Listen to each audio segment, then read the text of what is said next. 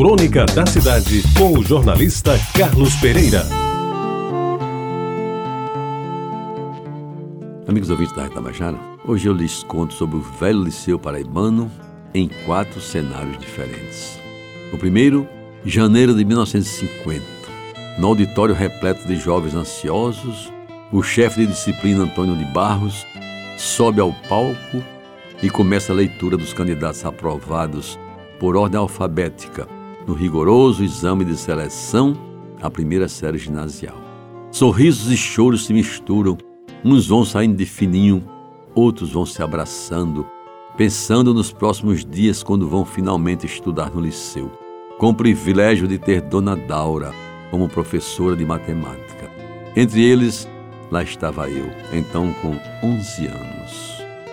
Segundo cenário, fevereiro de 1960 reunião de professores, a sala cheia e a apresentação do plano de aulas para o ano letivo. Ali estão professores antigos, respeitados, verdadeiros mestres sob a segura direção da grande administradora Daura Santiago Rangel.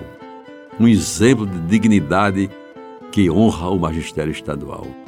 Eu, então, com 20 anos, ex-aluno do liceu, estudante de engenharia, recebo a caderneta de física e em seguida me dirijo à sala de aula, agora como professor. Terceiro cenário. Março de 1999. Professores, alunos, ex-alunos e até o governador do estado estão presentes. A festa começa com o hasteamento das bandeiras ao som do hino nacional, tocado pela banda de música da Polícia Militar do Estado. Depois é celebrada uma missa e em seguida na sala do laboratório, no primeiro andar.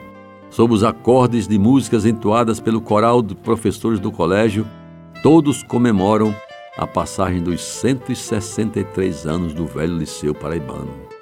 E desta feita com 60 anos, exercendo o cargo de secretário de Educação e Cultura do Estado, lá estava eu. Quarto cenário. Outubro de 2008.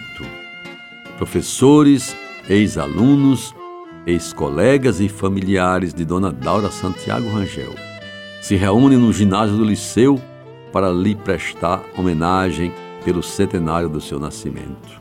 É uma festa bonita, emocionante e que dignifica a memória daquela que foi uma das maiores mestras da Paraíba, uma referência obrigatória na história da educação paraibana. E lá estava eu, já beirando os 70 anos.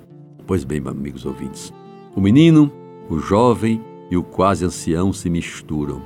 E tal qual em computador gráfico, vão mudando de corpo, de roupa e de cara.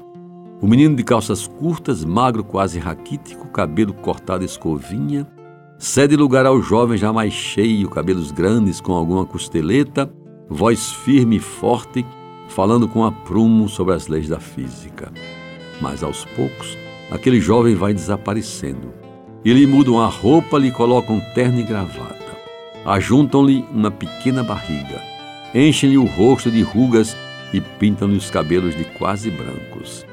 E na última cena, os traços dos quase setenta parecem mais fortes.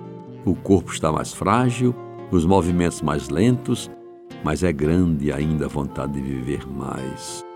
E eles, os quatro, se juntam numa reflexão como se assim pudessem voltar ao passado e vivê-lo no presente.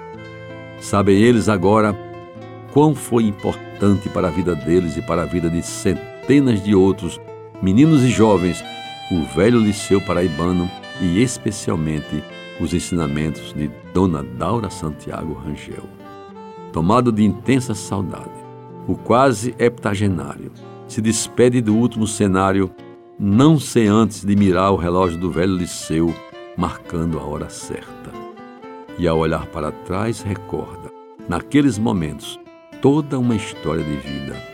E sem que ninguém perceba, enxuga uma lágrima furtiva que teimosamente lhe escorre pela face. Você ouviu Crônica da Cidade com o jornalista Carlos Pereira.